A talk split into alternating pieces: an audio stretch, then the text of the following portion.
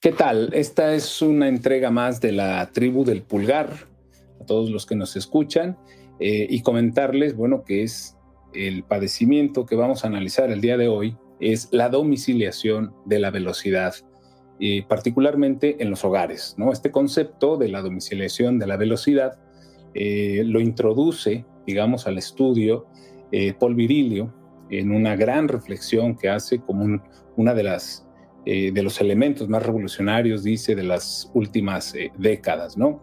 Y bueno, pues como siempre abordamos este tipo de, padecimientos, eh, subrayando que no son enfermedades, sino alteraciones, ¿no? En nuestra forma de ser, de comportarnos, de consumir, de, en fin, propios del desarrollo tecnológico y el surgimiento de aplicaciones digitales, ¿no? Que nos han llevado, pues eso, a domiciliar eh, lo que antes hacíamos fuera de casa, ¿no?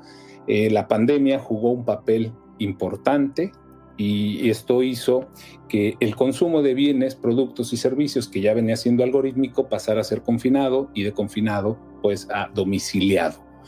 Eh, hay cosas, sí, que se han ido pues, al extremo en esta domiciliación o podríamos verlas desde un punto de vista, por ejemplo, la comida, ¿no?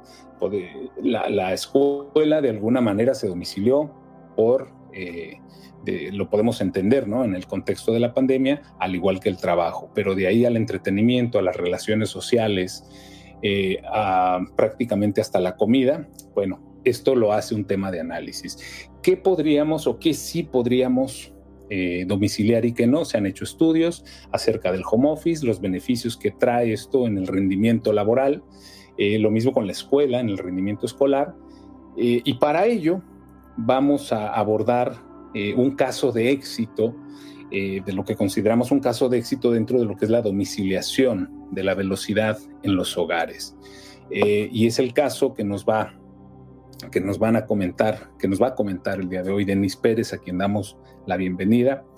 es empresaria, Master Training, columnista, speaker, creadora de contenido, fundadora de la franquicia de gimnasios, que de eso vamos a hablar el día, el día de hoy, For You Gym, ¿no? En 2007, dos veces ganadora del premio Franquicia del Año por la revista Entrepreneur y creadora de la metodología de entretenimiento PIT, que es Personal Habits Intensive Training, de la que hablaremos el día de hoy. En 2021, gracias a la pandemia, justamente, y a su capacidad de adaptación, migra eh, la metodología a un esquema digital, lo que permite multiplicar el alcance de manera exponencial para actualmente pues, ser una plataforma integral de experiencias en línea y presenciales. Gracias a ello se ha convertido en un referente en la vida empresarial del fitness, en social media, medios de comunicación y el mundo empresarial. Es además miembro del Consejo de Coparmex y ha recibido el reconocimiento a la Mujer del Año Querétaro 2015 y 2021. Entre 2016 y 2018 se desempeñó como vicepresidente del Consejo de la Asociación Mexicana de Franquicias y ha sido vicepresidente además del Consejo Coparmex Querétaro y speaker en diversos foros. Denise, muy buenos días. Hola Carlos, ¿cómo estás? Pues muchísimas gracias por tenerme aquí, por ese intro tan completo que a muchos nos hace sonrojar luego, ¿no? Cuando nos dicen lo que hemos hecho, pero te lo agradezco muchísimo. No, qué bien, qué bien, porque además digo, mira, eh, como veas el tema, el tema de hoy eh, y lo que has hecho, tu experiencia es muy importante para explicar que la domiciliación de la velocidad o la domiciliación de bienes, productos y servicios eh, si bien ha cambiado nuestros hábitos de consumo, nuestros códigos de conducta, que es lo que analizamos en la tribu del pulgar, particularmente estos padecimientos digitales, eh, tienen cosas eh, buenas, positivas, otras no tantas. Se han hecho estudios para ver la conveniencia de domiciliar cosas tan importantes como el trabajo, ¿no? Hay quienes dicen que sí, tiene ventajas en cuanto al rendimiento laboral. En tu experiencia, la domiciliación del ejercicio, ¿Qué nos puedes decir? Es decir, una actividad que antes eh, formaba parte de la rutina de mucha gente, pero era acudir, desplazarse a un gimnasio, ¿no? Eh, y yo pongo el ejemplo muchas veces cuando nos es que la gente habla del cine y dice, no se ve cine, cada vez se ve menos cine. Digo, no, se ve más del que uno cree. Pasa que ahora no necesitamos desplazarnos al cine para ver cine. Entonces, un poco lo mismo, creo yo, ¿no? decir, la gente eh, no tiene el hábito del ejercicio. Creo que tú conoces muchísimo de esto, del hábito particularmente.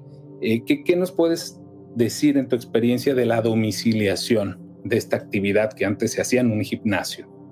Me gustaría darle un poquito de contexto a tu auditorio, que está padrísimo, que, eh, bueno, pues los temas que abordas. Y creo que el contexto importante sería decir que yo creé un sistema de entrenamiento que siempre tuvo como fundamento ser un entrenamiento eh, rápido, que diera resultados, pero que de alguna manera tratara de abordar una de las fricciones más importantes que vemos en la vida adulta y moderna, que es el tiempo, ¿no? Y entonces creemos es una realidad que cada vez podemos disfrutar de menos tiempo. Y eso pues hace que la gente lo exprese como una de las fricciones primarias para no hacer actividad física, ¿no? Ejercicio, ¿no? Como tal, e incluso actividad física, el movernos. Cuando llega la pandemia, yo había abierto 13 unidades, 13 estudios, gimnasios, como lo queramos ver, con una metodología que yo había creado en este, en este eh, sector del fitness, ¿no? Em, y más que fitness, siempre me ha gustado algo más integral, la parte de bienestar, de wellness, nutrición, eh, movimiento, ejercicio, hábitos que me acerquen a la vida que quiero, ¿no? Y cuando llega esto, mi modelo era un modelo de franquicia. Y bueno, pues el modelo económico no permitió poder seguir abiertos porque tú sabes, creo que muchos vivimos esta incertidumbre de qué va a pasar, ¿no? Al principio pensábamos que serían dos semanas que cerraríamos y eso se convirtió en meses y luego en años. Entonces me, me di a la dolorosa tarea de tener que tomar una decisión que afectó pues, a familias completas, que era tener que cerrar, ¿no? No había manera. Eh, afortunadamente, con la inquietud siempre de poder dar el servicio a aquellos que ya habían pagado y también poder yo comprometerme porque estaba pasando por un proceso obviamente emocionalmente muy complicado, además de, empresarialmente, que era cerrar mi proyecto de más de una década, ¿no? Todos los que hemos emprendido sabes que es, es tu bebé, es tu todo. Entonces el comprometerme frente a una pantalla y poder dar clases virtuales y con esto darle a, la gente, nosotros también le llamamos tribu desde hace muchos años y me encanta, a, mi tribu, a, la tribu y hablo en plural porque somos varios entrenadores y etcétera, eh, un poco de esto, ¿no? Yo estoy convencida por estudios y por millones de cosas que hoy sabemos, o miles de cosas, que el ejercicio es una demanda biológica. Y en ese momento, el movernos, para mí era necesario y era necesario que la gente también lo hiciera. Entonces, conectarme en una pantalla fue una experiencia extraña, sui generis para mí. Tengo 41 años, no soy de la generación que nació con el pulgar. Em, presentarte una pantalla en donde no ves a nadie del otro lado es extraño, ¿no? Y, y sin embargo, era súper poderoso, Carlos. O sea, era poderoso ver los comentarios, sentir a la gente. Puedo decirte que en, en, la pantalla de repente yo acababa llorando y la gente conectándose de todas las emociones que estábamos viviendo, ¿no? Entonces, esto es cómo nace la migración de lo que era un concepto bien estructurado, físico, eh, presencial, y cómo se convierte por una necesidad del momento a una experiencia y un servicio virtual, ¿no? Digital. Esto de celebrar la vida en movimiento es muy fuerte. O sea, es muy eh, pospandemia. Bueno, surge en el, quiero entenderlo así, en la pandemia, es celebremos en movimiento. Siempre lo habíamos dicho, ¿eh? Pero sí. O sea, no, tiene un contexto, yo lo, vamos, después de lo que has dicho, digo, había que celebrar, ¿no? Eh, y, qué mejor que en movimiento, es decir, aunque se haya dado en la coyuntura de la, de la... Me llamó la atención cuando vi esto, celebrar la vida en movimiento, y dije, wow, está, está muy, muy fuerte, ¿no? creo que llega. Perdón, perdón. Sí, sí, que llega, que llega mucha gente más allá del contexto de la coyuntura de la pandemia, más allá de la pandemia, ¿no? Somos seres de movimiento. O sea, yo creo que si tú analizas una planta, ¿no? Aquí, la que tengo aquí atrás, es una planta que no está hecha para moverse, pero los seres humanos somos seres que se dice que en la era paleolítica todos los días caminábamos entre 19 y 25 kilómetros. Sí, sí, sí. El, no más. ¿no? El sentarnos hoy, a pesar de que hemos tenido una evolución o involución en algunas cosas, pero el sentarnos tanto tiempo y el permanecer estáticos, eh, creo que ha traído muchos problemas al ser humano, ¿no? Y entonces el poder resignificar el movimiento natural de nuestro ser y decir movernos es un privilegio que deberíamos de celebrar y que se siente, en lugar de tal vez alinearlo o, asociarlo con un castigo o flojera o, ¿sabes? Como desafortunadamente muchos lo, tenemos asociado. Y el hecho de poder hacerlo dentro de nuestra casa, que es parte de lo que preguntabas, y poder minimizar fricciones, fricciones que son reales, ¿no? Porque de repente sentarnos a decirle a la gente que tiene tres hijos y un trabajo de tiempo completo y miles de actividades, el si tienes tiempo, me parece poco empático, ¿no?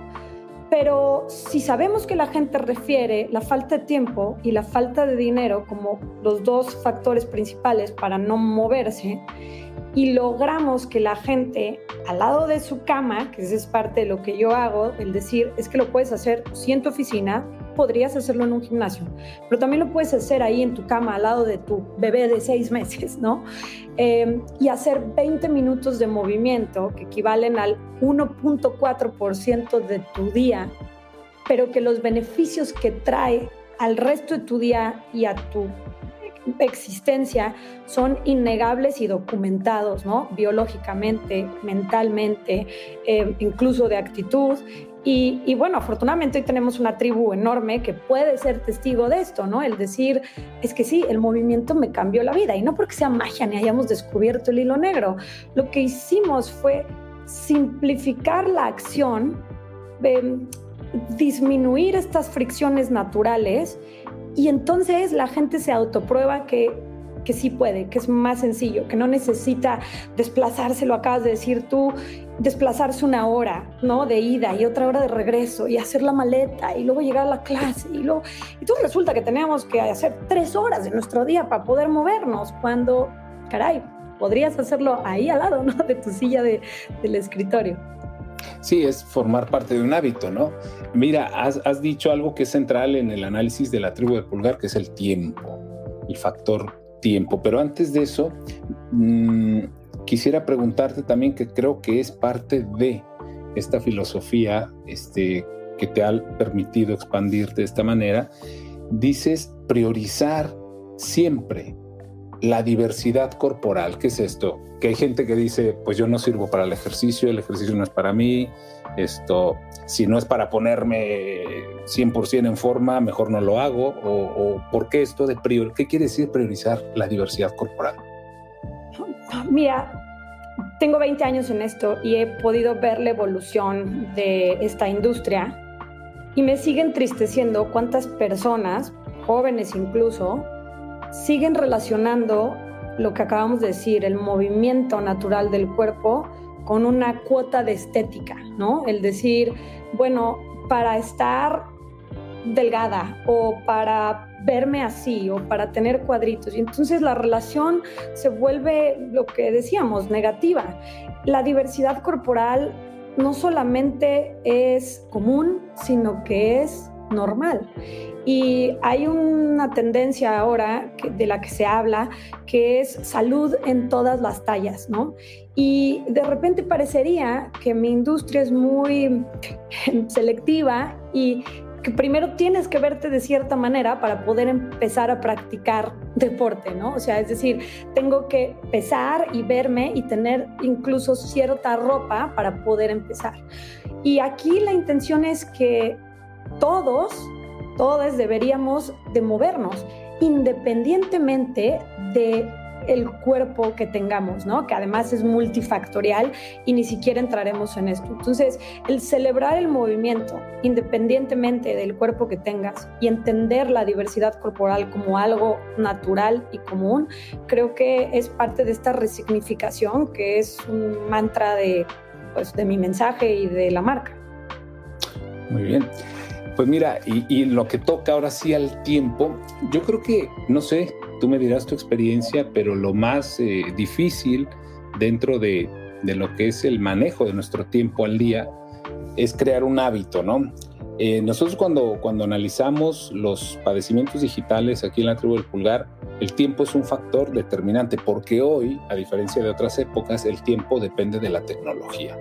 Al depender de la tecnología es esto que algunos escritores que ya hemos este, mencionado en este, en este podcast, como Douglas Rochko, por ejemplo, que recoge trabajos anteriores, ¿no? De Alvin Toffler y demás, lo, llama el, el shock del presente ese shock del presente o esa interrupción constante del presente, de nuestro presente, a través de alertas, a través de correos, a través de llamadas, esto que, cómo, cómo se va adaptando la industria. A mí lo que yo pongo la mirada, y voy a poner solo un ejemplo, cómo eh, marcas como Apple eh, han desarrollado dentro de sus eh, computadoras funciones como la de Focus, ¿no? que te pone la pantalla grande para que te concentres en lo que estás haciendo. Por otro padecimiento que dentro de la teoría del pulgar analizamos que es el coste de cambio, el tiempo que pierdes en atender una alerta, una llamada, un correo, un demás, al volver a concentrarte en lo que estabas haciendo. Hay una pérdida de tiempo, pero también de calidad en las entregas de los trabajos. Y por eso ponemos el foco en el rendimiento laboral y ponemos el foco en el rendimiento escolar, fundamentalmente. ¿no? Eh, ¿Algo que decir al respecto? Pues digo, creo que es innegable, me encanta toda la información que das, alguna la escuchas, la vives, porque eso es importante, yo creo que todos los que te estamos escuchando decimos, sí es cierto, yo he estado en ese momento en donde digo, ¿por qué contesté este mensaje? ¿no? Y creo que además no son coincidencias, ¿no? Estos aparatos y dispositivos están hechos para eso, para que permanezcas el mayor tiempo en esto y atraer tu atención.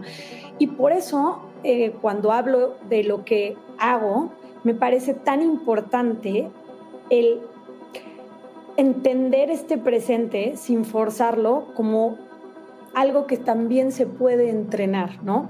Cuando tú estás haciendo ejercicio en línea o como sea, estás en eso. Porque si no estás en eso, las probabilidades de que te caigas, te lastimes, no coordines, no entendiste lo que, lo, que sigue, qué dijo esta persona, ya no entendí nada. Y eso nos ayuda muchísimo a tener que regresar a esta concentración, además de todos los beneficios que genera a nivel em, biológico, cerebral, neurológico, el decir, eh, estoy oxigenando y estoy presente, ¿no?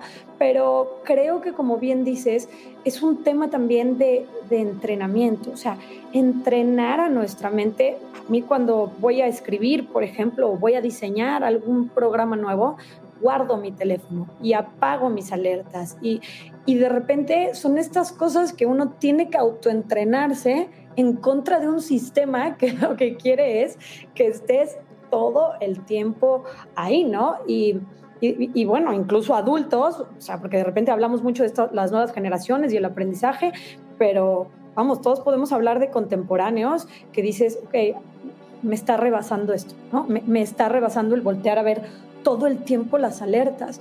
¿Y cómo esto afecta? Además, seguramente tú lo has hablado millones de veces, pero la interacción social, porque estar con alguien que está viendo sus alertas todo el tiempo resulta sumamente molesto, triste y desmotivante en la relación interpersonal. Y por eso la importancia de, entrenarnos, esa es, esa es la realidad, ¿no? De poder tener estos hábitos que, pues, nos entrenan para dejar de hacer. Claro, y fíjate que justo describes otro padecimiento digital del que ya hablaremos después en, otra, en otro programa, que es el, el, el pubing, ¿no? Eh, y lo dices y lo describes bien con la palabra triste, es decir, cuando estás hablando con una persona que te está ignorando porque está atendiendo un tema en el teléfono, claro, es una, además de una descortesía, ya no, ya no diremos más, pero justo, justo es eso. Y, decías, nos rebasa. Y esa palabra me trae a la mente que hoy, hoy por hoy eh, nos ha rebasado el número de teléfonos, el número de smartphones. Por primera vez evidentemente, por primera vez, el número de celulares o de teléfonos smartphones es mayor al de los habitantes en México. O sea, ya rebasamos esa línea, por muchas razones, ¿no? Y las gamas, según los estudios que, he revisado, van desde el de 3.500 pesos a 7.000. O sea, estamos hablando de una gama, pues, que tiene todo esto, ¿no? Eh, aunado a ello, hay un eh, teórico que hace ya tres siglos, por ahí, eh, Robert Owen, hablaba del reparto vital del tiempo, ¿no? Es uno de quienes introdujo eh, lo que después se retomó como la jornada laboral de ocho horas, porque en aquellas épocas, ¿no? Siglo XIX, pues todavía eran de 12 y 14 horas. Y él introduce esto, eh, que además tiene, tiene un mérito, era empresario, pero también era filántropo, era teórico, pero también era socialista, eh, y, dentro de su socialismo utópico, como se le denominaba, este Robert Owen plantea, ¿sí? Como, un, como una eh, propuesta, ¿no? A esta jornada laboral, lo que llamó el reparto vital, que consistía en tener ocho horas de trabajo, ocho horas de recreo y ocho horas de descanso. Así fue como surgió la regla de los tres ochos que conocemos, ¿no? Y, me viene a la mente, porque volvemos, es un tema de hábito, eh, dos casos de los cuales voy a hablar para ejemplificar, y tú me dirás este, tu punto de vista, lo difícil que es aun cuando tenemos ocho horas o esta regla de los tres ochos hoy por hoy, en México desde la constitución del 17 se adoptó esta, esta jornada laboral, sin embargo ha habido medidas que culturalmente, eh, porque es un tema cultural, no han dejado que cosas eh, tan benéficas puedan prosperar. Y voy a decir, por ejemplo, aquella del hoy no circula, ¿no? Era una, una, una medida muy buena para, para el, medio ambiente y demás. Sin embargo, como sabemos, mucha gente terminó comprando un segundo automóvil que sí contaminaba eh, para no dejar pues de, trasladarse en automóvil. Hoy ha quedado como ahí esa puerta abierta a la recaudación, ¿no? Pero como medida, mm, yo volvería a revisarla. Eh, el hecho aquí a señalar es cómo eh, terminó siendo, este, bueno, terminó no cumpliéndose como estaba diseñada. Y el otro es en esta misma regla de ahora sí de los tres ochos, cómo se ha querido legislar la conciliación laboral y familiar. Dentro de la jornada laboral de las ocho horas, se ha querido establecer, bueno, pues el que tengan eh, los padres, las madres, cuando son, eh, cuando tienen un hijo, bueno, mayor tiempo en casa para estar ahí y demás, ¿no? Los estudios nos dicen que muchas personas han utilizado ese tiempo para eh, buscar otro ingreso, ¿no? Ya sea conduciendo un Uber, qué sé yo, ¿no? En el mejor de los casos. Lo cierto es que de esa regla de los tres ochos, si bien tenemos la laboral, que son ocho horas, la, la, del, la del sueño, digamos, el descanso, que son ocho horas, y la de la recreación, vamos a ponerlo así, que serían las, otro ocho, las otro, la otra parte de ocho horas, la tecnología le está comiendo ¿sí? al sueño y la tecnología también le está comiendo a la recreación. Entiendo que ahí es donde entra eh, trabajos como el tuyo para decir, oye, tienes ocho horas, por lo menos, ¿no? Dedícame, no sé, una, ¿no? Con cierta periodicidad y te voy a dar estos beneficios. Ahí podría estar, digamos, el, el éxito de, de la domiciliación del ejercicio en tu caso. Sí, creo que acabas de tocar puntos interesantísimos, ¿no? Me quedo con la palabra utópico de Robert Owen, porque yo creo que hoy muy pocas personas trabajamos ocho horas, o sea, al estar conectado a la tecnología todo el tiempo y el home office y muchas otras cosas, incluso antes del home office, las ocho horas son utópicas. Yo creo que todas las mamás, y digo mamás porque esto está documentado que nos están escuchando, yo no tengo hijos, pero mi segmento le vende a mujeres de arriba de 35 años, que en su mayoría son mujeres, se reirán de este tiempo libre de ocho horas, porque la mayoría terminan una jornada laboral en una oficina para llegar a una jornada laboral en casa, ¿no? O sea, desde educación, este, lavar, limpiar y muchísimas otras cosas. Y por eso vemos que el porcentaje de, adultos que hace ejercicio es mucho más alto en hombres que en mujeres, ¿no? Entonces, hablamos de otra utopía. Y luego el problema del sueño. El sueño es un problema hoy que nos está llevando a una, no quiero decir demencia colectiva, pero un trastorno colectivo, porque yo no sé si alguna vez con tus contemporáneos hables, pero dormir ocho horas ya resulta algo muy complicado, ¿no? O sea, le dices a la gente y se ríe ocho horas. Em, y a veces cuando hablo con mis, mis clientes, les digo, a ver, si puedes hacer ejercicio 20 minutos en la mañana y lo primero que hacemos es organizar su horario. Es que no me puedo levantar porque estoy cansada, porque estoy cansado. Bueno, es que te tienes que dormir antes. Y uno de los factores principales por lo que no se pueden dormir, pues es esto, ¿no? O sea, apagar el teléfono antes resulta casi imposible. O sea, la gente queremos dormir más, pero parecería como que no podemos apagar esta, esta fricción.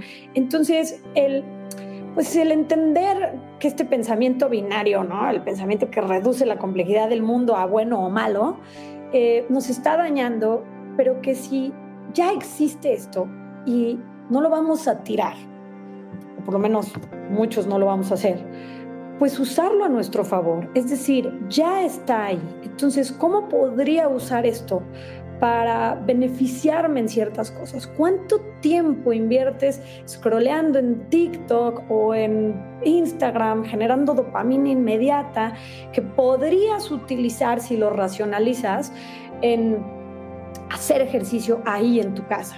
Uno de los eslogans que más utilizo o frases que me encantan es el camino de la cama a los tenis es el más largo y es que es una ruta de dopamina compleja porque voluntad.